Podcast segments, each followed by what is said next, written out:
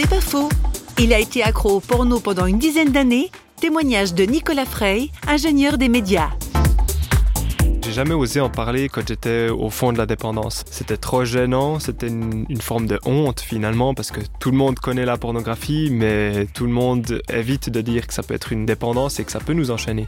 Et du coup j'ai commencé à en parler à partir du moment où j'avais le désir de pouvoir aider des gens qui sont dans la situation dans laquelle j'étais.